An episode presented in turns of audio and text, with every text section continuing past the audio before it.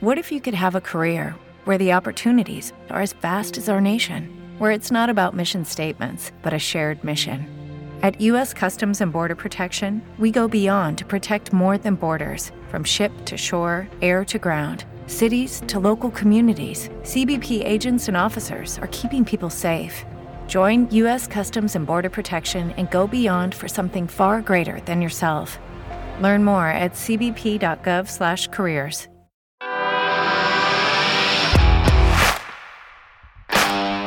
Bienvenido a Esto también es política, el podcast que habla tu mismo idioma, con Mario Girón y Miguel Rodríguez.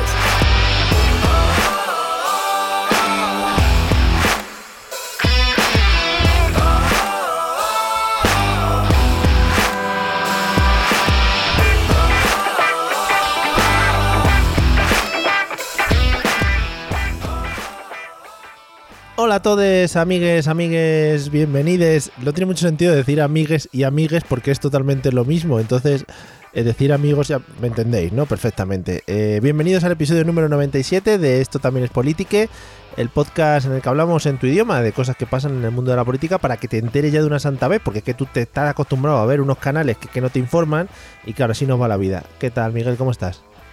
Eh, pues bien, la verdad es que un poco abrumado, te veo como muy, muy enérgico, ¿no? Sí, eh, lo de empezar echando la bronca a la gente que te escucha no está bien, ¿no? De todas maneras. Ah, no, no, a mí, me parece- a mí eso me parece bien siempre. Vale. No, no, pues yo ahí te apoyo a muerte. Vale, pues eso, hombre, que no veas tú, el que nos está escuchando, no veas estas mierdas, porque luego es que te comen la cabeza por dentro. O sea, pero ni unas ni otras. En fin, O- hostia ya. por ejemplo, el programa del monedero, no lo veáis, hombre, pero ¿cómo vais a ver eso? Pero por otro lado tampoco veáis el 13TV y esas cosas, pero ¿qué estamos tontos o qué? Salvo que los queráis ver con afán de echaros unas risas. Claro, Entonces sí, cualquiera de los dos. Si, Sí, ra- sí, si sí. rapean o lo que sea. O sea, diferentemente. Por cierto, ¿hemos cambiado el nombre del podcast o qué? Porque ahora somos. Esto también es politique. sí, es más, más accesible, para, y más paritario. Fenomenal. Oye, ¿te das cuenta que este es el primer programa que vamos a grabar un año más viejos? Sí, es verdad. Hemos tenido, en esta semana que hemos tardado en grabar, en estos 10 días, hemos cumplido años los dos. Fíjate, qué sorpresa. Como pasa todos los años. Primero el mío y luego el Eh, tuyo, es la hostia. Pero como, como se me va olvidando, cuando Mm. vuelva a pasar me vuelvo a sorprender como Claro. un niño chico soy. Sí, sí, además eh, es que es siempre igual, ¿eh? coincide, es que es la hostia, coincide ahí justo, todos los años igual. No, no, es que esto que lo pensó este sistema, joder, cómo le daba el coco, ¿eh? los romanos, seguramente. Los romanos, ¿eh? Los rumanos, los rumanos. Ojalá los rumanos inventando cosas. Bueno, pues nada, eh, ¿algo más que añadir a tu principio de intervención? Pues no, eh, nada más. nada También- más. también te No- digo- No sé, si quieres me invento algo, pero vaya. No, no te preocupes. También te digo que España está ansiosa. eh, llevan más de una semana sin hablar de política en los bares porque están esperando a que nosotros eh, demos las pautas que tienen que seguir de aquí en adelante.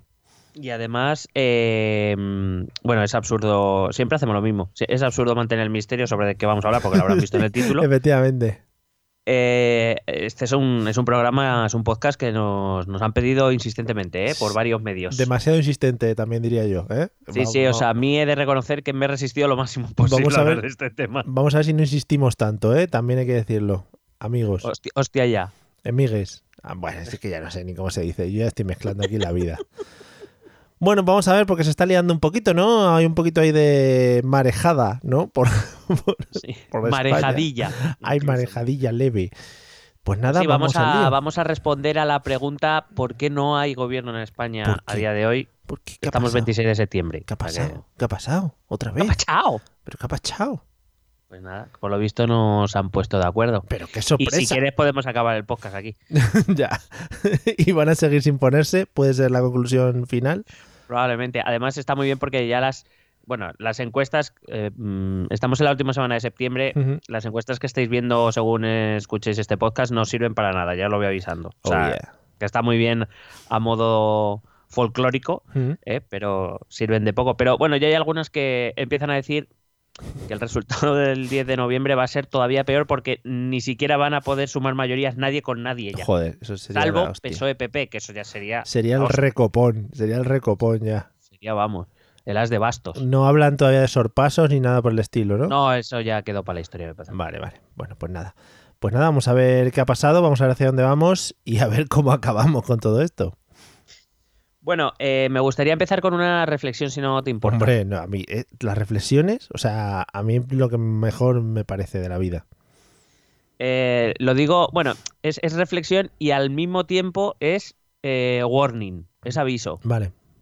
Porque mm, yo creo que, eh, vamos, no lo sé, ojalá que no, pero a lo mejor alguno de nuestros oyentes está esperando escuchar en este podcast a quien eh, juzgamos con nuestra Sí. indomable vara de, Con de nuestro ajusticiar a la dedo, gente, el dedo justiciero. correcto, y que digamos quiénes son, quién, es, as- quién ha sido Ah. el culpable Sois unos culpables malvados. de que no, de que no tengamos gobierno. Ah, estamos sin gobierno, a la deriva, España. ¿Quién es el culpable que tengamos que votar otra vez? Otra vez, otra vez ahí, ir 10 minutos perdidos de nuestra vida, echar una papeleta, pero ¿cómo pueden hacernos esto? Segunda vez en, en- en- en cinco meses. Madre mía. Parecemos Fermín y cansado, también te lo digo. sí. Cuarta vez, cuarta vez en cuatro años. Pero ¿cómo haces esto, por favor? Y ahora volviendo al tono Sí. normal, Hmm. yo diría, no sé qué opinarás tú, Mario, pero yo creo que eso iría un poco en contra del espíritu de este podcast. Mojón. Nosotros, Hmm. nosotros no venimos aquí a echar las culpas, No. que cada uno le eche las culpas a quien considere oportuno. Desde aquí vamos a intentar analizar y reflexionar sobre lo que ha ocurrido. Evidentemente, diremos, ¿Qué ha hecho cada uno? Diremos las cosas sin pelos en la lengua, como las decimos siempre. Pero yo creo que mucha gente tiene esperanza, siempre nos dicen porque soy muy objetivo, no sé qué. bueno, Bueno. siempre hemos dicho que objetivos no somos, intentamos ser imparciales, Sí. pero nues- nuestro objetivo no es eh, darles la razón a unos o a otros, por lo menos no en este caso. Y Y entonces no, no. tengo la sensación de que a veces la gente eh, ya tiene claro a quién le echa la culpa y espera que mm, otras fuentes, entre ellas nosotros, le confirmemos esa, nada. esa opinión. Y desde luego no es nuestro objetivo. No, y si hay que echar una culpa, se echa una culpa global a todos, que sois unos inútiles. En fin, ¡Inútil, payacho! pachachos. Bueno, pues vamos al lío. Entonces, para mí la pregunta fundamental es si a lo que hemos asistido eh, ha sido una negociación de verdad o ha sido un espectáculo. Ya. Creo que ya la respuesta está clara. Pero bueno, yo diría que lo que es una negociación de verdad no ha sido. Pero yo no me voy a basar en estas motivaciones o deseos de es que no se llevaban bien, es que en realidad no querían, es que nunca tuvieron intención de llegar a un acuerdo, etcétera, porque eh, aunque lo intento Ujú. y progreso cada día, no soy capaz de meterme en las cabezas de esa gente. Vaya, es un fallo. No ¿eh? sé lo que piensan. Lo petaríamos, intento, ¿eh? lo petaríamos, ¿eh? Sería Sí. Hombre, sería también todo mucho más fácil. un podcast de evidencia. Mm. Sí, podríamos llamar a Sandro Rey. Hombre, está perdiendo ese hombre, que no sé si estará vivo, también lo digo desde aquí, ¿eh? Supongo que no. Yo que sé, aparecerá en algún superviviente. ¿sabes? Ojalá, ojalá. Bueno, digo que eh, no, no sabemos, yo no sé, no soy capaz de, de adivinar qué es lo que estaban pensando, si querían o no querían. Podemos intuirlo por las declaraciones, por las actuaciones, pero no lo sabemos. Entonces, vamos a intentar hacer una reflexión desde lo que sí sabemos. Y, y desde mi punto de vista, no ha sido una negociación real porque, digo, evitando esas cuestiones personales de los líderes, porque en realidad no querían lo mismo. Es decir, Mario, eh, si tú y yo tenemos que negociar algo Sí. y queremos llegar a un mismo fin, hay una opción de que lleguemos a un acuerdo. Sí. Puede que no, pero digamos, teniendo un mismo objetivo es más fácil que lleguemos. Hombre, Pero si tú y yo tenemos objetivos distintos, hombre, eso está complicado. pues va a ser más complicado. Sí, sí. Y, es, y esa- yo creo que esa es la cuestión clave en la que no se está poniendo mucho el acento. Aquí siempre se pone mucho el acento en que si Sánchez dice esto, que si Iglesias dice lo otro, que evidentemente no ayuda. Pero la cuestión es que al fin y al cabo el Partido Socialista y Unidas Podemos no querían lo mismo. Y al no querer lo mismo, llegar a un punto medio de negociación es imposible. Ya. Porque no están recorriendo el mismo camino. Es como eh, este, este gran- el título de gran película, el No me chilles que no te veo. Sí. Pues esto es más o menos lo mismo, ¿no? Son dos, hablan, dos hablándose de cosas que no tienen nada que ver la una con la otra, aunque lo llamen igual, porque lo llamaban gobierno de coalición o gobierno de cooperación o como coño lo quisieran llamar, pero no se estaban refiriendo a lo mismo. Pero también ahí está un poco la inutilidad de no llegar a comprenderse, ¿no? O de, o de no salirse un poco del, de su guion ya pre- preconcebido. Correcto, pero también voy a intentar explicar por qué eso ha sucedido. Vale. A ver, por un lado teníamos a un Partido Socialista que entendía que un gobierno eh, se forma alrededor de la figura del presidente, que es el presidente el que elige a sus ministros y que por tanto, para poder tener esos ministros, tiene que haber una mínima relación de confianza Sí. con sus ministros. Porque, claro, al final, el responsable último de los actos de los ministros es el presidente. Y en realidad no están equivocados, es así. Por eso, eh, por esa- ese concepto que tiene el Partido Socialista de lo que debe ser un gobierno, pues Pedro Sánchez, desde el principio, manifestó su preferencia por formar un gobierno en solitario que estuviera apoyado desde, por Unidas Podemos desde fuera del gobierno eh, y con un programa acordado de medidas para eh, llevar a cabo de forma conjunta, pero institucionalmente de forma separada. Mm. No estoy diciendo ni que sea mejor ni peor, digo, estoy intentando explicar el punto de vista del Partido Socialista. Sí. No es menos cierto tampoco que eh, eh, el Partido Socialista se movió, porque de hecho al final en la primera, bueno, en la primera, en la única intento, el único intento de investidura, el Partido Socialista ofreció una vicepresidente, una vicepresidencia, perdón, y tres ministerios a Unidas Podemos, oferta que fue rechazada. También es verdad que dijo que esta oferta eh, o que esa oferta se acababa en julio, algo que tampoco tiene mucho sentido desde el punto de vista de negociador. O sea, quiero decir, El Black Friday. Em, y, y evidentemente cumplió con esa, con esa amenaza Sí. o promesa, dependiendo desde el punto Sí. de vista que lo quieras Un- mirar. un pequeño- oferta fue rechazada y no la ha vuelto a hacer. Un pequeño cortecillo. Eh, mm, ¿Puede o te ha dado la sensación desde fuera que muchas de estas negociaciones tiras y aflojas ya se estaban haciendo pensando en las posibles votaciones del 10 de noviembre o de la siguiente fecha en la que fuese? Eh, no exactamente, o sea, no diría con una vista a las elecciones, pero sí por otra cosa que es, al fin y al cabo, resume todo y que es lo que quiero explicar al final, y porque no solo vamos a hablar de Partido Socialista Por y de Unidas. Podemos, vamos a hablar también de Ciudadanos y del Partido Popular. Culpables. Eh, al fin y al cabo, eh, es una cuestión de qué es lo que más me interesa como partido. Es una cuestión de incentivos, que es lo que voy a intentar explicar ahora. ok. Esa era la posición del Partido Socialista. ¿Cuál era la posición de Unidas Podemos? Unidas Podemos entiende que debe entrar al gobierno sí o sí por tres razones. La primera, es cierto que la suma de escaños, o sea, que los escaños que aportaría Unidas Podemos no hubiese dado para alcanzar la mayoría absoluta, pero no es menos cierto que ningún otro partido se movía porque entendía, eh, hablo de PNV, hablo de Esquerra Republicana, hablo de otros partidos, no se movían o no, o no tenían intención de moverse hasta que Mm.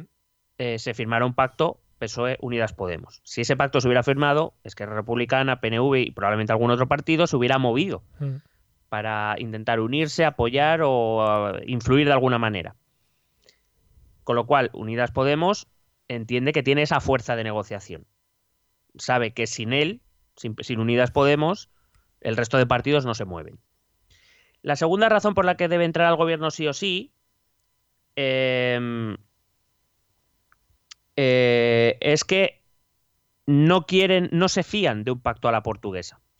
Ese que defendía Pedro Sánchez. Es decir, ese gobierno solo del Partido Socialista con apoyo externo de Unidas Podemos. Porque si bien no es menos cierto que allí ha funcionado relativamente bien, no lo es menos que eh, en los últimos tiempos el Partido Socialista portugués ha llegado a acuerdos con la derecha Muy bien. para algunos pactos de Estado, cosa que Unidos Podemos no quiere. Y entiende que la única manera de asegurarse de que eso no ocurre es con ministros de Unidas Podemos dentro del gobierno que frenen cualquier tentativa de Pedro Sánchez de virar hacia la derecha, cosa que con un gobierno portugués Pedro Sánchez podría hacer en cualquier momento, porque no habría nadie dentro del gobierno que se lo impidiera. Y la tercera razón por la que Unidas Podemos entendía que debía entrar al gobierno sí o sí es una cuestión de que tienen absoluto pánico a convertirse en un partido irrelevante dentro del panorama nacional. Es decir, en convertirse en la nueva izquierda unida. UPyD. UPyD. Bueno, no tan irrelevante. Ya, ya, joder. Me he pasado, me he pasado. Pero eh, me refiero, Izquierda Unida cayó en la relevancia después de que eh, unas negociaciones PSOE Izquierda Unida no llegaran a buen puerto, la famosa aquella pinza que el PP e Izquierda Unida hicieron al Partido Socialista y desde entonces Izquierda Unida nunca se recuperó. Lo que no quieren es eso. ¿Cuál es la única manera? Entrar en un gobierno y ser decisivos dentro de un gobierno. Porque lo que no quiere es que el, el votante que quiere votar a la izquierda del Partido Socialista no se desencante otra vez con un partido que al final no sirve para nada. Entendámonos así. Sí. Entonces, por eso quiere entrar en el gobierno sí o sí y por eso no le valen tres ministerios cualquiera. Quiere ministerios de relevancia. ¿Vale? Mm. Por eso no estamos hablando de lo mismo, es que no querían lo mismo. Podemos querer unos ministerios que el PSOE no estaba dispuesto a dar, porque no quería ese gobierno. Al final es una cuestión, como te decía antes, de incentivos. ¿De qué compensa más? Al fin y al cabo, las opciones que se le abren a los partidos y a los líderes son unas ofertas limitadas, unas, posibilidades limitadas. Y, hay que entender que los partidos se mueven según su lógica eh, a, la que creen que es mejor para ellos, a la que creen que les interesa más. La pregunta es, ¿lo que me ofrece el otro partido me interesa? ¿Sí o no? ¿El punto medio negociado me interesa? ¿Sí o no? ¿O tengo otra opción mejor? Uh -huh. eh, o, o, es mejor dar patapum para adelante, aquí no se llega a ningún acuerdo porque lo que me espera es mejor que lo que me ofrecen. Y aunque a veces, eh, aunque a veces pensemos que los partidos se mueven por, por, cuestiones ilógicas, en realidad los partidos se mueven por cuestiones lógicas. Lo que pasa es que es su lógica, uh -huh. que no tiene por qué ser la nuestra. Sí. Esa es la cuestión. Quizá puede extrañar un poquito que en el caso de Unidas Podemos, eh, no sé si estaban un poquito en la cuerda floja y han hecho menos de lo que deberían haber hecho, eh, sobre todo de cara a nuevas elecciones. Aquí la, la cuestión es que eh, sobre las opciones que se te presentan hay que tomar decisiones. Voy a intentar explicar también la, la decisión de Unidas Podemos uh -huh. para ver si, si, nos ayuda en algo. En cualquier caso, para ver esto, es decir, las opciones que se le han presentado a, a Partido Socialista y a Unidas Podemos, como digo, han sido estas. Eh, ¿Lo que me ha ofrecido el otro partido me interesa? Los dos han contestado que no. Es decir, a Unidas Podemos no le interesa apoyar un gobierno desde fuera uh -huh. y al Partido Socialista no le interesa mm, tener a ministros de Podemos y, o desde luego no tenerlos en ciertos ministerios, vamos a llamarlos estratégicos. Ya. Yeah. Con lo cual esta opción descartada. Uh -huh. Vamos a un punto medio negociado. ¿Nos interesa un punto medio negociado? Desde luego, los dos no tienen la misma noción de punto medio negociado. Yeah. Para el Partido Socialista fue, vamos a hacer un gobierno, te voy a dar una vicepresidencia y estos tres ministerios, y para Podemos eso era insuficiente. Con lo cual, pues no, no, no, no hay un punto medio común, con lo cual no hay una solución negociada que aceptar. Claro. Pues vamos a la tercera y la única opción que nos queda, que es patapum pa'lante. Hmm. Quiero decir, si no hay... Por eso digo que, bueno, negociaciones, que yo en realidad no creo que haya habido ninguna negociación porque no, no, ha, no había un objetivo común en el fondo. Ya. Es que la sensación un poco que ha dado es esa, que ha habido poco movimiento de negociación entre los partidos. Claro, Ten, además ha sido todo público, mm. que es como, hombre, estas negociaciones se llevan con algo más de discreción, ¿no? más que nada para poder tener la libertad de decir y desdecirte. Claro. Si tú ya lo haces público, que se lo digan a Rivera, si tú haces posición, si haces tu posición pública, desdecirte es más jodido yeah. que si tú negocias con cierta libertad, la libertad que te da la discreción. Entonces, eh, lo que les quedaba era el patapum pa'lante. Y de hecho, simplemente si pensamos en lo que ha pasado desde la investidura fallida a finales de julio hasta ahora que se han disuelto las cortes, no hace más que confirmarte eso. Durante agosto, el PSOE se ha dedicado a conformar un programa electoral, se ha reunido con mil colectivos y de repente ha presentado, se sacó de la manga 300 nuevas medidas. No, no. ¿Qué digo yo? ¿Y entonces para qué coño has hecho un programa electoral? Otra vez no. Para añadirle 300 medidas. Pero bueno, en, en, o sea, tenías un programa electoral de mierda. Bueno, quitaron lo de los sandboxes y eso que no iban a ningún lado. Sí, ahora son hoops todo. Sí. Bueno, con lo cual, eh, se dedica a conformar un programa electoral, que es lo que hizo, porque el día decían no, que eran 300 medidas para ofrecer a Podemos para, para presentar al Congreso como eh, medidas de gobierno. No, no, estabas conformando un programa electoral, mm. digas lo que digas. Y eso ya más o menos te indica un poco cuáles son sus preferencias. Y la verdad es que eso, eh, eh, que la gente no ha visto nada mal, resulta que ha sido un regalo de Pablo Iglesias, si lo piensas. Ningún gobierno de coalición, ninguno, y aquí hemos hablado de ellos, ningún gobierno de, de coalición se empieza repartiendo los ministerios. Ya. Todos empiezan por el programa. Mm, claro. Quizá de todas maneras es lo más fácil, ¿no? De llegar a acuerdos. Bueno, y más entre los partidos de izquierda, que, ten- que tienen sus diferencias, en algunas son bastante grandes, pero en muchos temas probablemente tendrán posiciones muy próximas que no serán nada difíciles de acordar.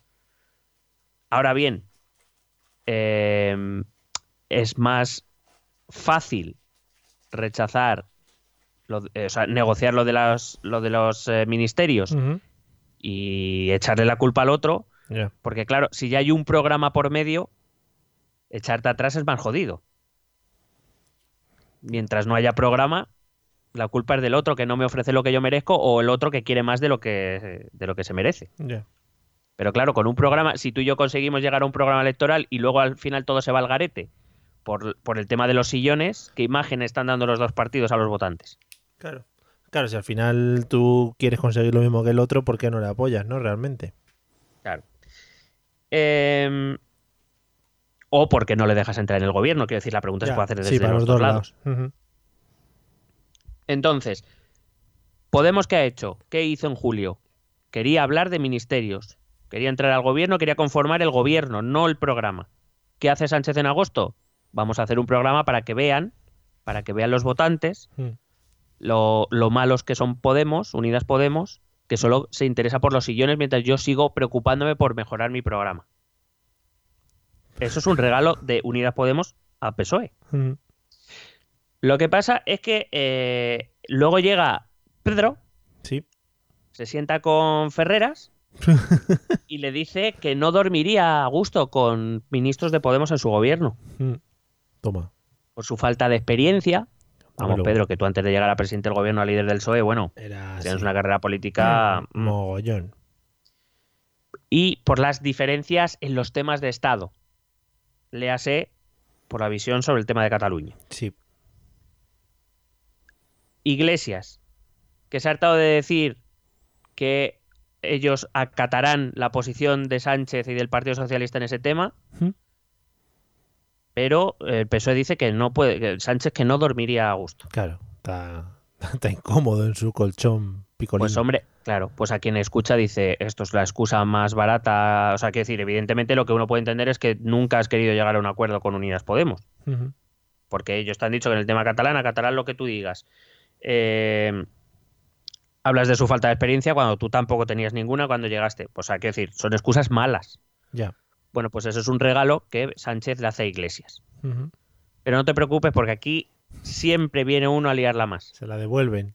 Luego llega Iglesias y en otra entrevista dice que ellos, bueno, habla de la existencia de presos políticos, Oh, yeah. habla de, la, de que jamás apoyarían un 155, etcétera, etcétera. O sea, que no acatarías lo que el Partido Socialista te hubiera dicho en ese momento. Mm. Con lo cual, le estás dando la razón a Sánchez, que no dormiría tranquilo y con razón. Claro. O sea, ¿por qué? Porque aquí no estaban hablando de lo mismo.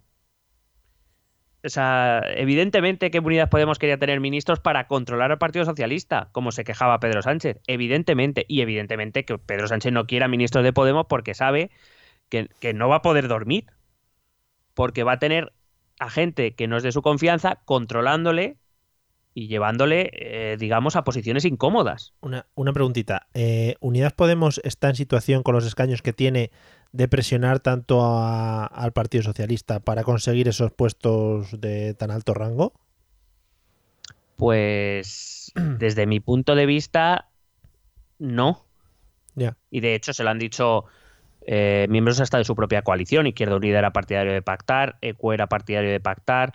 eh, y lo han dicho, se lo han dicho, por ejemplo, desde Esquerra Republicana, que es un partido con el que no se lleva mal. O sea, desde, se lo han dicho desde el PNV, con gente con mucha más experiencia política, le ha dicho, oye, que es que en el fondo existís desde hace cinco años y ya podéis entrar entre ministerios Ya. pero eh, Unidas Podemos entiende que con esa estrategia se, se diluiría dentro de un gobierno del PSOE. Ujú. Y lo que no quiere volver. Ya te digo que uno de los grandes miedos de, de Unidas Podemos y de Pablo Iglesias en concreto es la irrelevancia. Joder, Convertirse en el nuevo Izquierda Unida. bo- vaya. Y digo, y esta es la cuestión, que por qué no han llegado a un acuerdo, se han estado, además, eh, veníamos de un año, de- bueno, desde la, desde la moción de censura, en las cuales el PSOE y Unidas Podemos han colaborado razonablemente bien, Mm, sacando muchas medidas adelante. Sí. ¿Cómo es posible que no sean capaces de ponerse de acuerdo ahora? Se han estado un año haciéndolo. Ya. Pues básicamente porque nunca han querido lo mismo. Es- eh, vuelvo un poco a la idea del principio para... eh, porque más allá de los egos personales y demás, que por supuesto habrán tenido que ver, no lo dudo, pero aquí analizamos lo que, lo que podemos analizar. Yo no sé cómo es Pedro en la intimidad. Ojalá lo supieras, ¿eh? Ojalá, ojalá me encantaría. Madre mía, contigo no dormiría con miedo. bueno, sí, según lo. Dormiría, do- sí, sí, dormiría con miedo. pero por otras cosas. Ay, Pedro. Eh, bueno, hay que recordar que además eh, había otra mayoría posible, que era la suma de PSOE y Ciudadanos. Claro, pero con Rivera no, amigos. Pero no se negoció nada. Sí, ahora luego iré con lo del con Rivera, no. Vale. Pero no se negoció nada. ¿Por qué no negociaron Partido Socialista y Ciudadanos? Pues exactamente por lo mismo, porque ninguno de los dos tenía incentivos eh, para, para llegar a un acuerdo y en el caso de Rivera no tenía incentivos ni siquiera para iniciar una negociación. Está muy liado ahora con unos asuntos. Entre otras cosas porque el propio Rivera, esto ya lo hablamos y lo valoramos en su momento, Rivera se cerró el camino a sí mismo él solo. Y en lo que, en mi opinión, es un error, fue un error de estrategia, que me parece de una torpeza increíble para quien está en una primera línea política nacional, me parece, bueno, para él y para todo su equipo, que es que ni siquiera obligó a Sánchez a pronunciarse, a retratarse. Quiero decir, Ya, de gratis. Claro, es que es como, bueno, si es que Pedro no ha tenido que decir públicamente no a la derecha, que probablemente le hubiera puesto las cosas más difíciles, Ya. pero no la ha necesitado. ¿Por qué? Bueno, porque Rivera decidió. Bueno, Rivera, cuando hablo de Rivera hablo de su equipo, claro. Bueno, Eh, o no. ya, ya, por eso te digo que yo no sé ahí en las decisiones que toman los políticos porque no enfocan a los del partido llevándose las manos a la cabeza. En plan, ¿pero qué está diciendo este otra vez? Sería la Sí. hostia. Fíjate que cuando nosotros analizamos los resultados electorales del 28 de abril, ya lo decíamos aquí, que el resultado electoral de Ciudadanos no era tan bueno como parecía.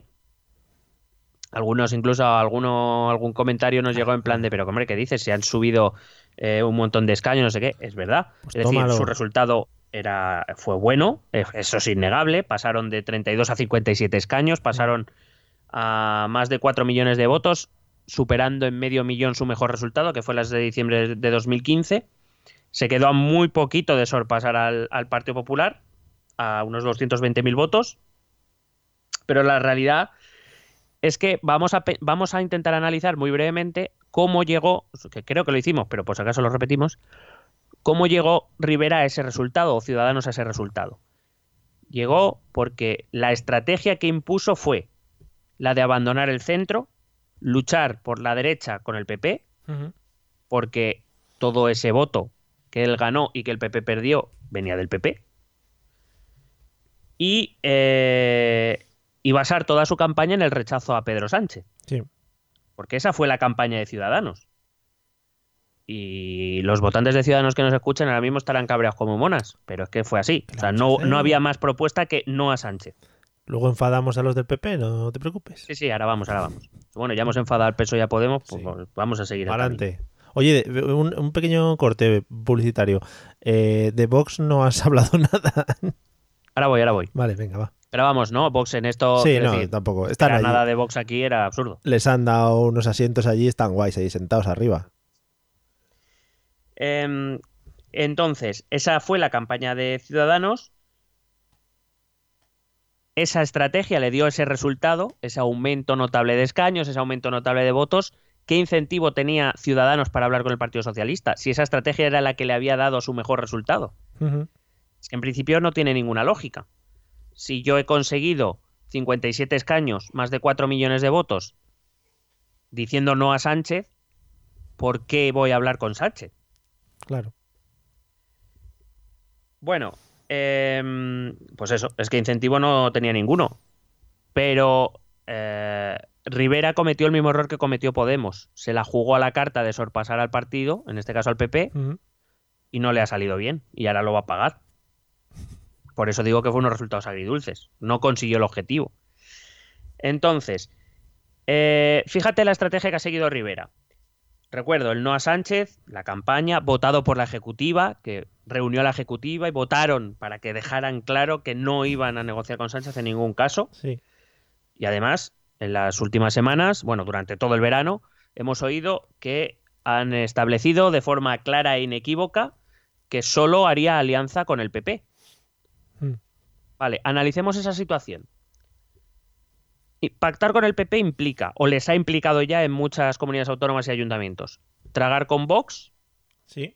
por mucho que traten de negar la mayor Claro. y de que ellos no pactan con Vox, se la están tragando y la gente lo sabe, por mucho que quieran maquillar implica abandonar la tan cacareada regeneración de la que hacían gala, porque están pactando con un partido Poquito, de, de- de la antigua política, poquito añejo. Y implica, por cierto, implicó también sancionar a los pocos que se opusieron abiertamente a esta línea, a aquellos que votaron a favor de gobiernos socialistas, por ejemplo, en Canarias, y que la parte moderada del partido, partidaria de hablar con el Partido Socialista, se han tenido que salir del partido. Vaya. Y Rivera casualmente ha hecho una ejecutiva mucho más plural, según él, pero resulta que ahora todos opinan como él, los que están ahí. Bueno, pues Porque los que opinaban diferentes han ido. Súper plural. Entonces, con estas condiciones, que Rivera negociara con Sánchez era imposible si, quería seguir lucha- si quiere seguir luchando por el espacio de la derecha. Que tan cerca se quedó de liderar, pero que no ha conseguido. Uy. Entonces, el problema de esta estrategia, como te he dicho antes, es ir a sorpasar al PP y no conseguirlo, que fue lo que le pasó a Podemos con el Partido Socialista. Porque la única manera que tiene Ciudadanos de liderar el espacio de la derecha es eliminando al PP. Claro. Claro, pero es que resulta que el PP ha sido mucho más listo que Ciudadanos, como el PSOE en su momento lo fue que, que Unidas Podemos. Eh, los votantes que ha recibido Ciudadanos en estas elecciones, que tan buen resultado le dio, son préstamos. Mm.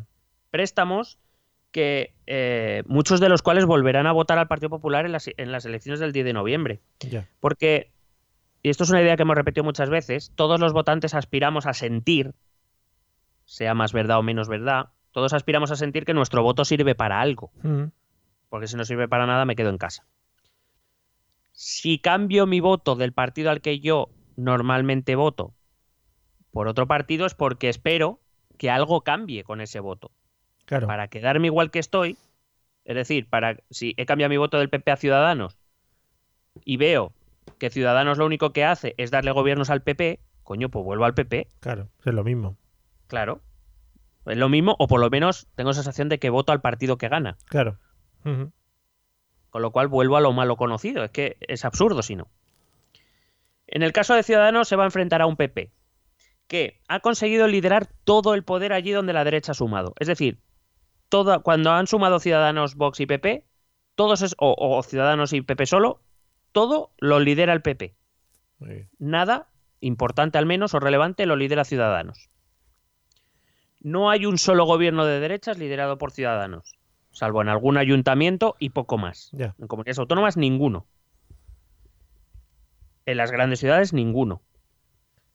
Es más, gracias a Ciudadanos, el PP ha conseguido mantener el gobierno de la Comunidad de Madrid, de Murcia o de Castilla y León. Gobiernos que llevan más de 20 años gobernando. ¿Dónde está la regeneración? Pues es que si no va a haber regeneración, pues vuelvo a votar al PP, coño. Claro. Es que es absurdo. Y además, eh, el Partido Popular es consciente de que buena parte del voto de Vox les va a volver por la misma razón. Coño, para votar a un partido que no mm, que me caen simpáticos pero no vale de nada, pues vuelvo a votar al PP.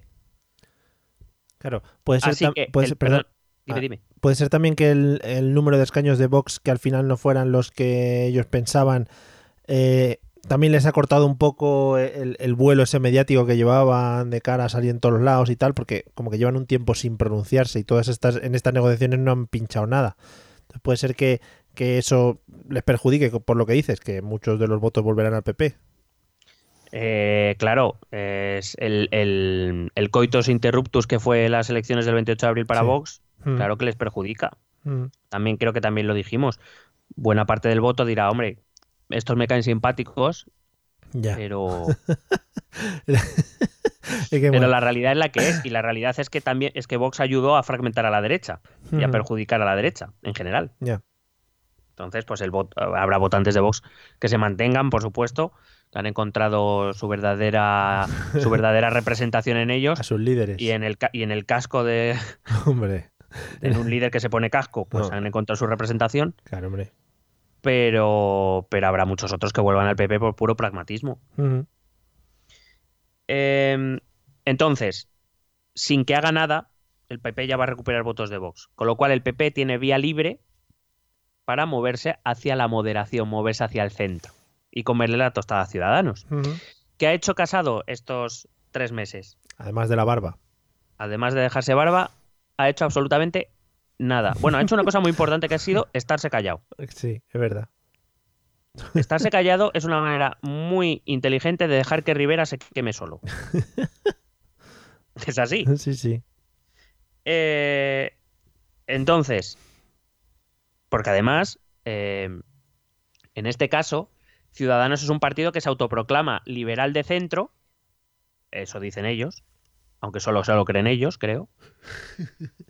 Entonces, claro, si nosotros miramos el eje, eso libera al PP de todas, todas, porque si el PSOE quiere negociar a un lado, tiene Unidas Podemos y al otro tiene a Ciudadanos antes que el PP. El PP es que no tiene ninguna obligación de moverse en nada. Ya. Con lo cual, nosotros aquí, tranquilos, Y a saca a Cayetán Álvarez de Toledo a que suelte algo así de vez en cuando. Claro, claro, para que no se aburran. para, que no- para que nuestros votantes de derecha nos olviden, Ujú. pero aquí vamos a estar de tranquis. Nos vamos a ganar la imagen de hombres de Estado, de moderación, en contra de Rivera, que ya parece que está desquiciado. Porque ya con la última oferta que hizo. Entonces, eh, claro, porque al- de hecho no sé si has escuchado los rumores de que el PP, en caso de que se diesen unos resultados parecidos a estos eh, tras las segundas elecciones, se plantearía abstenerse para que pudiera gobernar el Partido Socialista, no ese partido de Estado que mira por los españoles. Eh, no sé si has oído el rumor, No. pero vamos, se ha hecho, se ha hecho conocido en las últimas semanas. Ujú. Eh, pues claro, compara ese partido ahora mucho más tranquilo que cuando se presentó el 28 de abril, que venía, A tope. venía a tope. Acuérdate la campaña de Casado, Sí. las que soltaba por la boca, y ahora Casado no habla. Y montándose en tractores ahí como un loco. Claro. Entonces, si es que al PP solo le vale con decir, veis a los que habéis votado Ciudadanos, Ujú. si no sirven para nada, No sirven para nada. Vuel- vuelve a casa por Navidad. Aquí está el chache esperándote. ¿Por qué Rivera hace esa oferta que hizo a última hora? Que es un, vamos, es, es una de las mayores ridiculeces que hemos visto en los últimos años. O sea, ¿de verdad creyó que Sánchez... eh, o sea, de verdad lo que intentó fue hacer aparecer a Pedro Sánchez como aquel que no quería pactar. O sea, vamos a ver, si has estado cinco meses haciendo nada, le ofreces una cosa que tú sabes bien que no te va a decir que sí. Además, muy fácil de rebatir, si es que Sánchez ni se despeinó, el tío. Eh, y se la ofreces a tres días de que acabe la- el plazo. Pero, pero, es- pero ¿dónde vas? ¿Pero dónde vas? ¿Pero quién, se- quién te va a tomar en serio? Ya. Y además, una oferta que es para que Pedro Sánchez pueda sacar adelante la investidura, pero la oferta se la hace al PP. Porque sin el PP ellos no. O sea, Claro. él dice, nosotros nos abstendremos si Sánchez cumple estas, medidas y el PP se abstiene con nosotros. Que el PP dijo, pero a mí ¿por qué me metes en tu mierda? Claro. Albertito, por favor. Si con tu abstención es suficiente. Ya. Entonces, claro, nosotros ya lo dijimos, las encuestas lo empiezan a vaticinar, huele, huele, veremos, porque como digo, las encuestas hasta ahora no valen para nada. Han irrumpido nuevas fuerzas, Oh, estará el juicio del procés por medio, oh, yeah. hay que tomar de momento las cosas con mucha calma, pero de momento a lo que huele es que Rivera se va a dar una hostia el 10 de noviembre de, las de las que hacen época. No. ¿No quieres hacer una pequeña porra o esperamos un poco más? No, no, no, no, no, porque que- ya te digo que asuntos como el- lo del juicio del procés, cuando Vale. se veamos la sentencia, veremos. Y hay que mantener Eso va, el ritmo. eso va a movilizar otra vez mucho electorado y habrá que ver en qué dirección. Y hay que mantener nuestro ritmo de aciertos. Claro, claro, tampoco no vamos a jugar porque sí. Claro, claro, claro. Em, fíjate, ¿por qué Pablo Casado habla tanto de España suma ahora? Joder, es verdad. Aparece como un hombre moderado, Sí. Un hombre de Estado, líder que quiere unir a la derecha, como el gran José Mari. Hombre, ahí está. Evidentemente, Casado sabe que Ciudadanos no puede decir sí a España suma. Porque eso significaría lo que Podemos con el PSOE. Significaría que Ciudadanos mm, se desharía dentro de esa coalición, de la cual la imagen sería el PP. Claro. Entonces, Casado sabe que Rivera no puede aceptarlo. De hecho, mira, acabo de leer una noticia eh, que Rivera ha destituido al secretario general de Ciudadanos en País Vasco porque estaba negociando con el País Vasco, Sí. con el Partido Popular Vasco, visto, sí. crear Euskadi Suma. Sí. Y le ha dicho, pero ¿dónde vas? Pero ¿qué Que nos, que nos follan, que nos follan. claro. Que, que ni siquiera le quitarían el naranja y todo. O sea, Claro. eso se vuelve azul, pero vamos. Entonces, Casado sabe que Rivera no puede aceptarlo. Ojalá las conversaciones por teléfono fueran así. ¿Pero dónde vas? Que nos follan, que nos follan. Vete a tu casa y no vuelvas. claro, hombre. Bueno, es verdad, eh, ahora hablaremos de... Porque ahora parece que España suma es la panacea Mm. y vamos a verlo. Y voy a intentar explicarlo antes de que pasen las elecciones, aunque yo creo que lo de España suma no va a salir, por lo menos no de un modo general. Pero a ver, que es que tampoco es tan bien, tan, tan bueno como lo pintan. Ahora, ahora lo explicaré. Entonces, Casado dice a Rivera, España suma. Rivera no tiene más remedio que decir no. Si el 10 de noviembre la derecha no puede gobernar, ¿de quién va a ser la culpa? De Albert. De- Con lo cual, eh, es que Ciudadanos tiene mala salida Ya. ahora mismo. Puede, Pero puede- es, es verdad que por jugársela una carta y por, y por au- automaniatarse, porque lo decidieron ellos. puede girar a la izquierda, que siempre sacan votos por ahí. Por la izquierda, lo, lo si después de la campaña del 28 de abril le votaron mucha gente de izquierda, mira que lo dudo. Ya. Pero bueno. Eh, y de hecho, ¿por qué se fueron todos los moderados de Ciudadanos? Si no era porque ellos entendían que la estrategia era equivocada y que había que hablar con el Partido Socialista. Pero claro, eh, Ciudadanos decidió que no, porque la estrategia que le había dado más votos era la otra, pues... Eh, estamos en una izquierda, ante una izquierda que sin duda alguna tenemos la noticia de la llegada de Rejón y más país. Oh, yeah. Más país, ¿eh? Sí, más, Más. país. Más país. Igual es que quiere conquistar Portugal. Por eso pone más país. Quiero Andorra. más país. O Andorra. Andorra, por ejemplo. Gibraltar. Qué bonito. Ahora Bueno, que- ahí, no, Bueno, contra ahora- Boris Johnson sería bonito. Vaya, Imagínate un debate Errejón versus Boris Johnson. vaya combate. Cada uno hablando en, otro, en otros idiomas sin Eso entenderse. sí que sería un diálogo de sordos. Madre mía, chico. Bueno, eh, sabemos que en el caso de la izquierda, eh, la llegada de Rejón y demás país le van a hacer daño a Podemos. Eh, porque está recién empezando esto y, y dará muchas vueltas probablemente. Pero si nos fijamos en dónde está poniendo el acento Errejón, en las razones por las que más país se presenta o se va a presentar, no, no- no es por diferencias programáticas. Errejón ah, sale de Podemos, con lo cual su ideología pues está muy próxima a Podemos. Pero ¿dónde está poniendo el foco? Está poniendo el foco en que encarna una opción más posibilista. Eh, de hecho, ha dicho claramente yo hubiera aceptado la oferta del PSOE, la de la vicepresidencia con los tres ministerios. Esta es la revancha de Er- Errejón de Vistalegre 2. Hombre, ya ves. Y entiendo, y hay que entender que si Errejón da este, hace este movimiento, Errejón podrá no estar de acuerdo con él o podrá hacerte gracia porque sigue pareciendo un niño con 40 años. Hombre. Pero Errejón tonto no es. ¿Tiene, si- Dime, dime. ¿Tiene capacidad o, bueno, o hay que verlo para colocarse en el eje entre Podemos y PSOE? Claro que tiene capacidad. Y, y quiero decir, y entiendo que lo hace con números sobre la mesa, y de hecho ya lo ha hecho, lo hizo en la Comunidad de Madrid. El votante, el Rejón entiende una cosa que, bueno, supongo que Pablo Iglesias también la entiende, pero que no quiere aceptar, que es que, y le pasa a muchos partidos en general y sobre todo en estos tiempos, el votante no es el militante. El militante es alguien que está muy movilizado, Claro. implicado con su partido, que va a Vista Alegre a votar, a gritar y aplaudir. Sí. ¿Vale? Que tomas parte de su tiempo para interesarse por el partido, para participar de sus iniciativas y demás. Los fans. Claro, los fanses. Pero, el vot, pero en, en, en, comparación, los militantes de todos los partidos son una minoría muy minoritaria respecto al votante. Claro.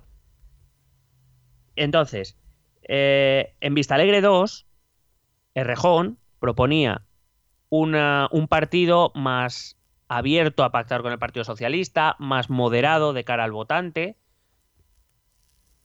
mmm, menos, eh, ¿cómo decirte? Menos del militante, menos, eh, menos apegado a esas, a las bases. Idea, esas ideologías mm. idealistas, eh, eh, sino más, más práctico, claro. más posibilista. Uh -huh. Y Pablo Iglesias era lo contrario, era, no, estas son nuestras bases, las tenemos que defender a muerte, no nos podemos vender a las primeras de cambio, hemos venido a cambiar la política, etcétera, etcétera. En Vista Alegre 2, quien vota es el militante. Y allí ganó Pablo Iglesias. Porque el militante, repito, es mucho más idealista, mucho más movilizado, más defensor de sus ideas. Uh -huh. Pero, eh, y ahí perdió Errejón. Pero cuando Errejón puso sobre la mesa la opción de Más Madrid en la Comunidad de Madrid, la realidad es que el votante al que le dio la espalda fue a Podemos. Recuerdo que Rejón sacó 20 escaños, 20 me parece, y Podemos 7. Uh -huh.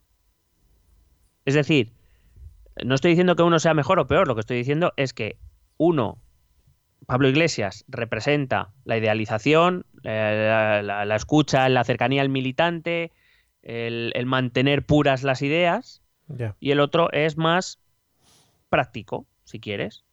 Vamos, a veces hay que alejarse un poco de los ideales para, o por decirlo de algún modo, el quiero todo o nada de Iglesias o el prefiero, me conformo con un poco de Rejón.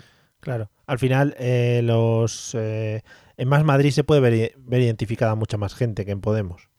Claro, eh, ahora, bueno, no sé si más identificada mm. o volvemos otra vez a lo mismo, ¿no? De sentir que el voto a Errejón podría ser más útil que, a, que votar a Podemos. Yeah. La realidad es que esas elecciones le han, dado, le han dado motivos a Errejón para pensar que hay un espacio entre el PSOE y Unidas Podemos que podría ser aprovechado por él, ofreciendo una posibilidad más práctica. Eh, para los que auguran que más país sería la hecatombe de la izquierda por fragmentarla más, porque es lo que se oye, otro partido de la izquierda se va a fragmentar, esto va a destrozar a la izquierda. Bueno, a estos hay que decirles, depende. Uh -huh. explico. Bueno, es exactamente igual que aquellos que creen que España suma es la mejor solución del mundo para la derecha. A esos también les diré, depende. Uh -huh. eh, más País ya ha anunciado que no se va a presentar en todas las circunscripciones, que no se va a presentar en las circunscripciones más pequeñas, allí es donde el sistema electoral sí que penaliza fuertemente la fragmentación, uh -huh. que se lo pregunten a la derecha y a Vox. Eh, en las circunscripciones muy grandes y grandes, ya ha confirmado que se va a presentar y ahí la penalización es inexistente o mínima, porque el reparto es mucho más proporcional, con uh -huh. lo cual no haría ningún perjuicio. En el bloque me refiero, ¿eh? si tomamos el bloque izquierda como un todo. Sí. Y luego el quid de la cuestión para saber si más país va a ser más perjudicial o beneficioso para la izquierda será qué va a hacer en las circunscripciones medianas, aquellas entre 6 y 10 escaños porque ahí sí que puede llegar a perjudicar al bloque izquierda. Según he oído, parece que lo que se maneja es presentarse las que tienen 7 o más. Bueno, cuidado porque ahí, sobre todo las de 7 y 8, sí que podría tener algún efecto negativo para la izquierda. Pero como digo, depende de dónde se presente. No es más país, automáticamente la izquierda se va a la mierda. Pero, vamos, que con todo esto da la sensación de que, o sea, es un plan que han pensado, no se han lanzado lo loco en plan, venga, vamos a ganar, vamos a ser los mejores, etcétera, etcétera, sino que tienen claro cuál es su posición y cómo pueden, digamos, ayudar a, a desencajar un poquito todo esto. Creo, creo que Rejón es más eh, consciente de todo esto y que por eso sabe dónde puede eh, puede sacar algún beneficio mm. y donde solo puede sacar perjuicio, porque claro, a Rejón tampoco le interesa aparecer como el partido que quitó el gobierno a la izquierda. Yeah. De hecho, Ángela, porque él se presenta diciendo que sus escaños estarán a disposición de una negociación para llegar a un gobierno. Em, pero, claro, sabe que no, no, puede hacer lo que Vox hizo, que fue presentarse individualmente en todas las circunscripciones y donde tiró de la derecha para abajo fue en las circunscripciones pequeñas. Ya. Y luego, por otro lado, cuidado porque, eh, bueno, cuidado, evidentemente una repetición de elecciones y el hartazgo en general que tiene la ciudadanía invita a pensar que va a haber mucha abstención. Mm. Y que esa abstención normalmente se presenta más en la izquierda que en la derecha. Aunque las encuestas que hay hablan de que también la derecha se desmoviliza bastante. Eh, un partido como Más País podría hacer que esa gente que está tentada de abstenerse porque eh, está desencantada con Podemos por, por, eh, ser tan idealista y no ser más práctica. Y por ese votante de izquierdas que no votaría Iglesias, pero que también puede estar desencantado con, el PSOE, que, puede estar tentado de quedarse en casa las próximas elecciones, quizá, quizá, el partido de Rajón pueda hacer que, bueno, oye, pues mira, tengo otra alternativa, vamos a probar por aquí. Con lo cual, a lo mejor en ese sentido y sobre todo en las grandes ciudades, en las ciudades más grandes, eh, la, presentación de Más País como partido político puede hacer que la abstención sea menor de la que se espera. Si miramos a España Suma, España Suma sería lo contrario. Es decir, en circunscripciones pequeñas podría funcionar, en las no tanto en las pequeñas pequeñas, sino más bien tirando en las medianas, entre más o menos entre 4 y 8 escaños, es donde mejor funcionaría y si se presentase, si esa coalición se formase para las circunscripciones grandes, acabaría perjudicando. ¿Por qué? Eh, solo tenemos que irnos a las elecciones de 2016 cuando, cuando Podemos e Izquierda Unida decidieron presentarse juntos a las elecciones. Pensaban que iban a sumar sus votos y no. Y perdieron un millón de votos. ¿Por qué? Porque no siempre uno más uno son siete, como decía Fran Perea. Eh, porque no siempre la suma de partidos significa que todos sus votantes van a mantener su voto. Hay gente que se identifica con un partido y cuando esa eh, identidad se diluye en una coalición, decide que no hay que votar. Eso le pasó sobre todo al votante de Izquierda Unida. Eh, Alberto, hola, otro, otro saludo de nuestra parte. Garzón. Entonces, la suma PP Ciudadanos funcionaría bien, por ejemplo, allí donde en alguna provincia o comunidad autónoma donde una identidad, vamos a poner más tirando a españolista, pueda, pudiera ser confrontada con otra, que es lo que pasó en Navarra. Sí. O lo que podría haber pasado en País Vasco, de no haber Rivera mm, llamado para decir que no follan. ¿En, esta, ¿En este España Suma entra Vox también o...? En principio no. Vale. Vamos, y entiendo que si entrara Vox, Ciudadanos ya sí que no tendría ningún motivo para meterse. Pero bueno, que digo que más allá de alguna provincia suelta, eh, poco más, porque quiero decir, en las provincias pequeñas donde se reparten tres escaños, sí, a lo mejor el tercero se lo pueden asegurar más, pueden ganar alguno más, que Ciudadanos se llevó bastantes terceros escaños, o sea que tampoco sería algo extraordinario. Y en las que son dos, por ejemplo, normalmente es uno para izquierda, uno para derecha, tampoco eh, tendría mucha ventaja. O sea, quizá rascarían algo en las medianas, pero que tampoco sería una locura. Ya. Entonces, pues yo que sé, tipo Murcia, por ejemplo. Bueno, ahí, ahí sí podrían rascar, pero, pero dudo que obtuviera muchos beneficios. Tampoco sería la leche. O sea, tienen que ser en sitios muy específicos. Pero bueno, lo importante es que ya tienen registrados los logos y eso, ya eso es una cosa que ya tienen hecha. Y, y, seguramente el Twitter lo tenga. Hombre, es que eso, si no lo coges luego te lo quitan y eso es muy chungo. Bueno, pues todo esto más o menos vendría a explicar por qué no tenemos gobierno y me gustaría acabar con una última reflexión para globalizarlo todo. Globalicemos. Em, si te parece bien. Hombre, pero ya sabes, otra reflexión, dos reflexiones en un mismo episodio. Para mí eso es, vamos, el Valhalla. bueno, em, está claro que nuestros eh, políticos o nuestros representantes em, tienen la función de ponerse de acuerdo y el reproche que la sociedad les pueda o que le podamos hacer está más que justificado, yo creo. Eh, su trabajo es ponerse de acuerdo y no lo han hecho. Pero sí me gustaría dejar aquí el, mensaje de que, de que, ellos, como nosotros en nuestra vida, actúan siguiendo una lógica. Es una lógica que a veces no compartiremos. Eh, Albert. Em, es una lógica que a veces sí compartiremos. Es una lógica con la que a veces estaremos de acuerdo solo a medias. Y a veces será una lógica en la que ni siquiera consigamos entender. Pero es su lógica. Los políticos se mueven por incentivos, que es lo que te decía antes. ¿Qué incentivos tenían? Por resumir lo que hemos estado contando todo el programa. Sánchez y Casado tenían en perspectiva una mejora electoral.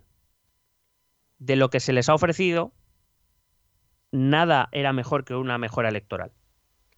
Si no hay una oferta que haga que merezca la pena sacrificar esa perspectiva, pues no tienen motivos para pactar.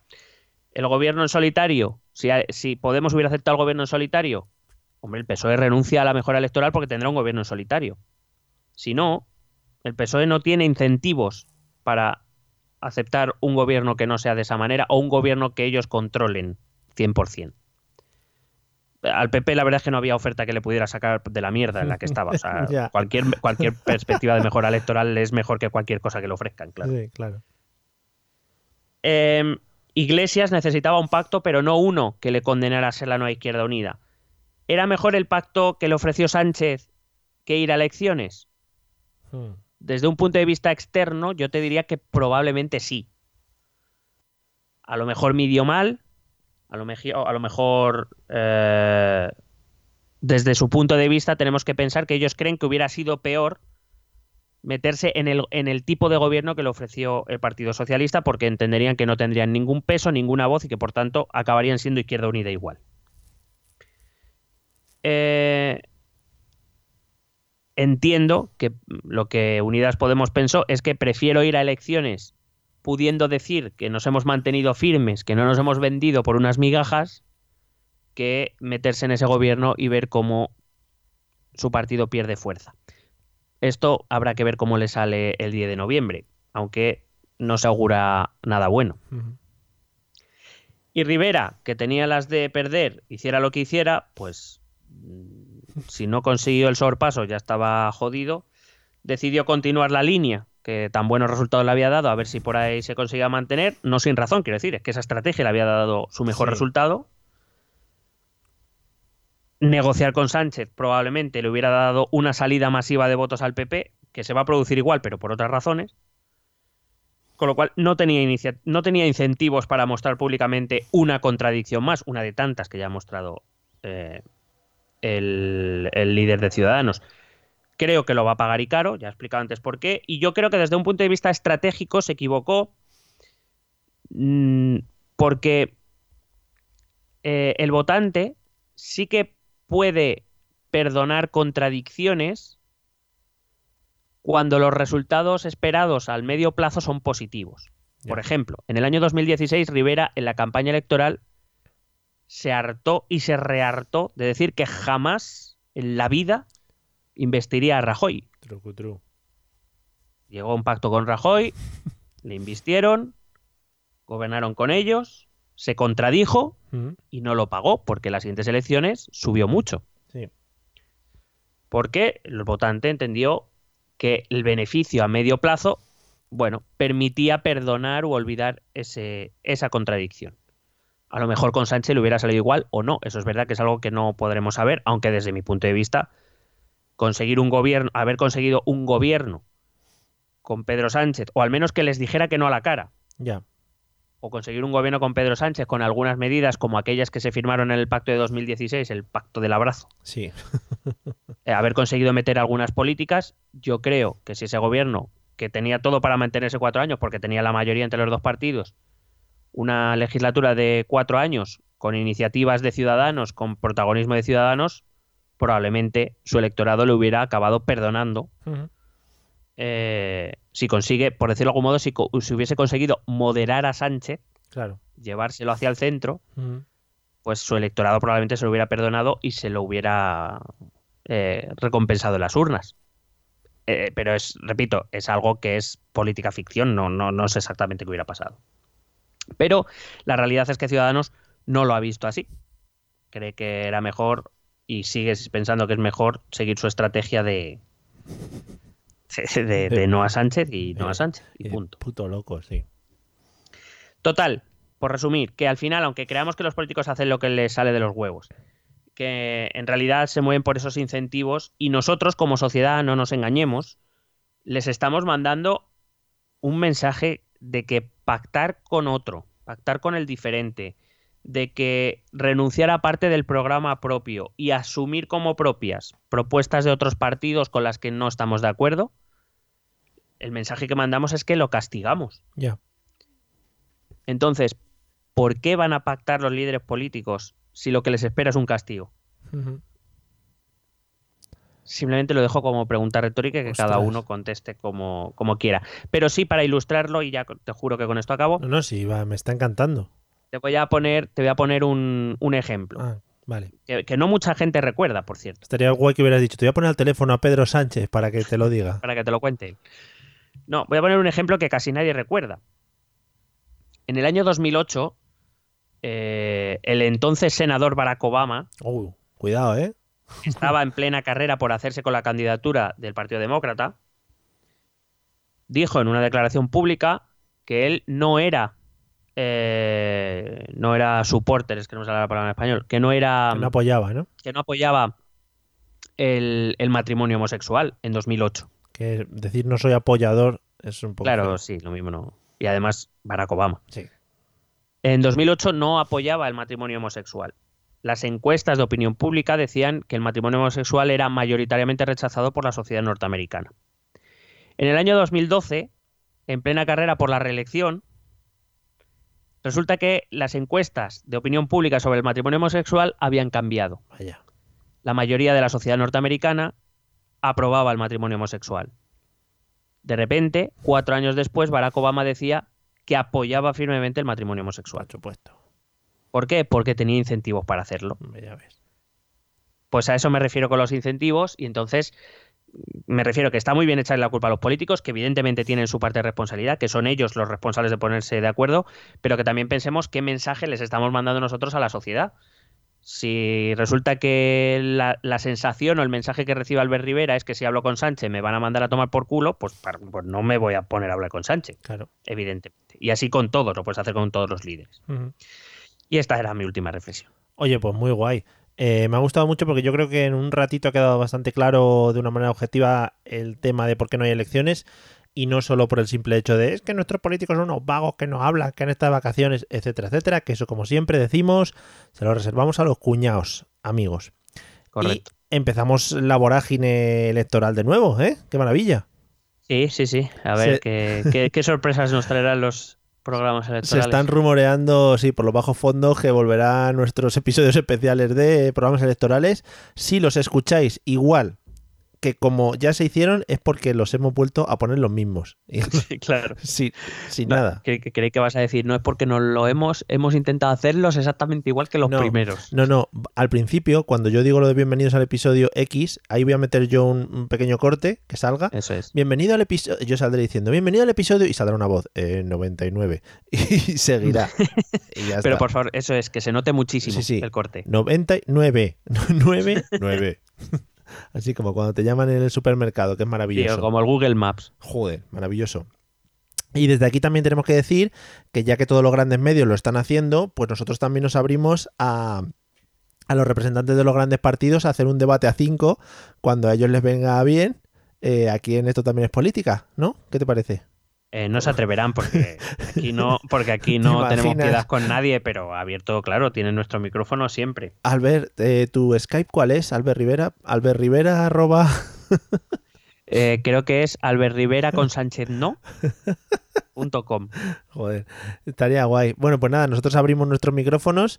si hay que desplazarse al Congreso o lo que sea, nosotros nos desplazamos, no tenemos problemas, porque presupuesto hay. Presupuesto hay.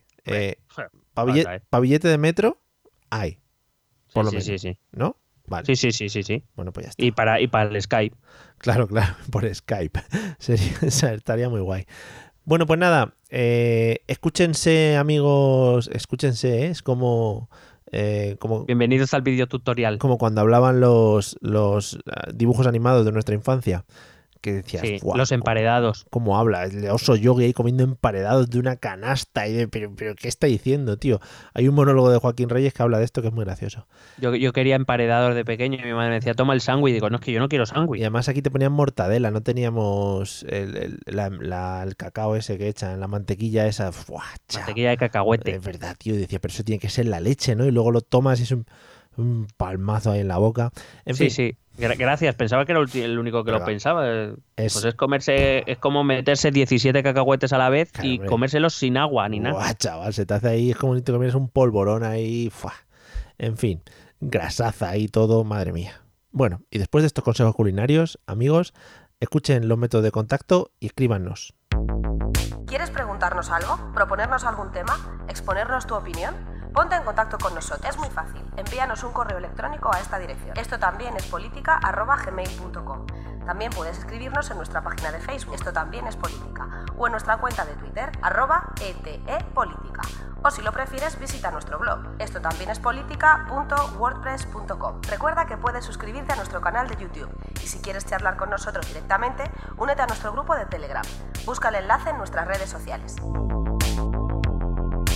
Porque tú también formas parte de Esto también es política. Estoy en. Ostras, qué fuerte he entrado, ¿eh? Es- Estoy, estoy en, en- en movimiento para modificar los métodos de contacto. Así te lo digo, ¿vale? Eh, me encantará. Muy bien, pues Se me olvidó decir una cosa en el episodio, pero Sí. yo es que lo he reservado aposta para esta parte del programa. Vale. Porque quien no lo escuche esta parte del programa se lo va a perder. Claro, aquí ya eh, despedimos a los que no son los verdaderos fans y aquí se quedan los Claro. auténticos. Eh, ¿Has visto quién ha anunciado que se quiere presentar a las elecciones, no? Eh, no, ojalá sea Rosa 10. No. No. No. Bueno, Rosa Díez ya dicen que está mm, por la órbita del PP, Ah, joder, madre mía. lo cual creo que se le queda a la izquierda también. José pero bueno. María. Jo- no, José María tampoco. No, no, no, no. Ah, eh, espera, espera, espera. Eh, ¿Lo de Risto Mejide? Correcto. Vale, lo sabía. No, no, pero que lo ha confirmado Sí, él. sí, ¿eh? no, no, sí que han hecho un partido, sí, sí. Cuidado. Está- que está intentando acceder a las elecciones y no, y no, no, Cuidado. cuidado, no descarto que consiga un escaño. ¿eh? Cuidado, cuidado, que mandan al, a uno de sus colaboradores, estos, al de la corbata, que no me acuerdo cómo se llama, el lago. A mí- Lago. a no, o va, o va él O y- y Castelo. se pone a juzgar, claro, y se pone a juzgar tipo OT a todos los políticos Ay, ahí ay, en el. Congreso, eh, cuidado. Ay, eh, pero bueno, ya se han visto en otros países casos de comediantes que han accedido luego al poder por la broma, ¿no? Lo del comediante lo dices por el por el presidente de Ucrania, Ese, al, ¿no? que, que- al que Donald Trump le pidió un favor. El de las risas, sí. Qué bien, qué bien. Madre mía, qué maravilla. Pues nada, le deseamos toda la suerte del mundo a Risto Mejide y mm, ya veremos, nos falta por analizar su programa electoral, o sea que ahí sí que podemos hacer un especial. Sí, sí. eh, vamos, de hecho, te diría que si se presenta y se haga un programa electoral, solo me voy a leer ese. Creo- es que no. Creo que está pidiendo a la gente por Twitter que le haga el programa electoral, o sea que también te digo el nivelito que va a llevar. O por eso, que por gracioso puede ser. Sí, vale. Bueno, pues nada, seguiremos atentos a la vorágine electoral. Amigos, ya sabéis, el método más fiable de seguir estas nuevas elecciones del 10 de noviembre es esto también es política. Porque los demás, bueno, pues al final van para un lado, van para otro, ya sabéis. Humil- humildad ante todo. ¿eh? Sí, efectivamente. Esos periódicos que leen millones de personas, bueno, pues es porque han tenido suerte en la vida, ¿no? Nosotros preferimos mantenernos con pocos oyentes para no petarlo y no volver unos tontos. Nah, y que esos periódicos tienen intereses que no. Claro. Nosotros so- a nosotros solo nos debemos a Vladimir. Quiero decir, que es totalmente objetivo. Efectivamente, o sea, la objetividad en persona, diría yo. Por favor. Con eh, cabalgando caballos ahí también. Sí que gente que cabalgue caballos eh, a pecho descubierto. Eso te iba a decir, sí. Y, y osos. Pero sobre todo lo del pecho descubierto, que ahí en Siberia es lo claro, que se lleva. Claro, claro, que allí hace frío ya mm, por, pero por siempre, o sea, es frío. O sea, tú vas allí voy en verano. O sea, a no, pesar del calentamiento global, sigue haciendo frío. Claro, ya hace frío extra, o sea, un extra de frío tienen. En fin. Bueno, pues nada, amigos, eh, estaremos muy Y atentos en a su todos. casa se pone aire acondicionado. Claro, claro. La- y las ventanas abiertas ahí, el aire en la cara, y venga, calentamiento, me meo en el planeta. Pero así es Vladimir, hombre. Y la nevera la deja abierta más de 10 segundos. ¿Cómo te quedas? Sí. Sí, sí. Pues- y su lavadora es, es doble plus, no triple plus. Fíjate. Está muy loco, ¿eh, Vladimir? No, vamos a ver. Vladimir es un modelo a seguir. Y lo- los demás, si no lo hacemos, es porque no tenemos la valentía y el coraje. Y porque no lo cobran luego, las eléctricas. y porque no tenemos compañías de gas a nuestro servicio. Efectivamente, efectivamente. A mí si me entrara un chorro de gas, pues a chorro en casa, pues yo tranquilamente, ¿sabes? A mí que me conecten un oleoducto directamente en mi casa, y pa'lante. Si ahora que estaba Claro. haciendo obras, pueden haberlo hecho. Claro, pero si el destino lo ha escogido a él, por algo será. Efectivamente. Bueno, sigamos al líder. Amigos, eh, nos vemos en el próximo episodio, eh, que será el 98. Madre mía, qué cifra más bonita. Esperamos que os haya gustado, que hayáis formado ya una opinión de cara a las nuevas elecciones y que lo vayáis contando por ahí a todos vuestros amigos, familiares y sobre todo en los bares. Que esta es una conversación muy de bares. Casi me ahogo al final del episodio. Ya, ya te he visto ahí sufriendo. Hala, hasta luego. Un besete.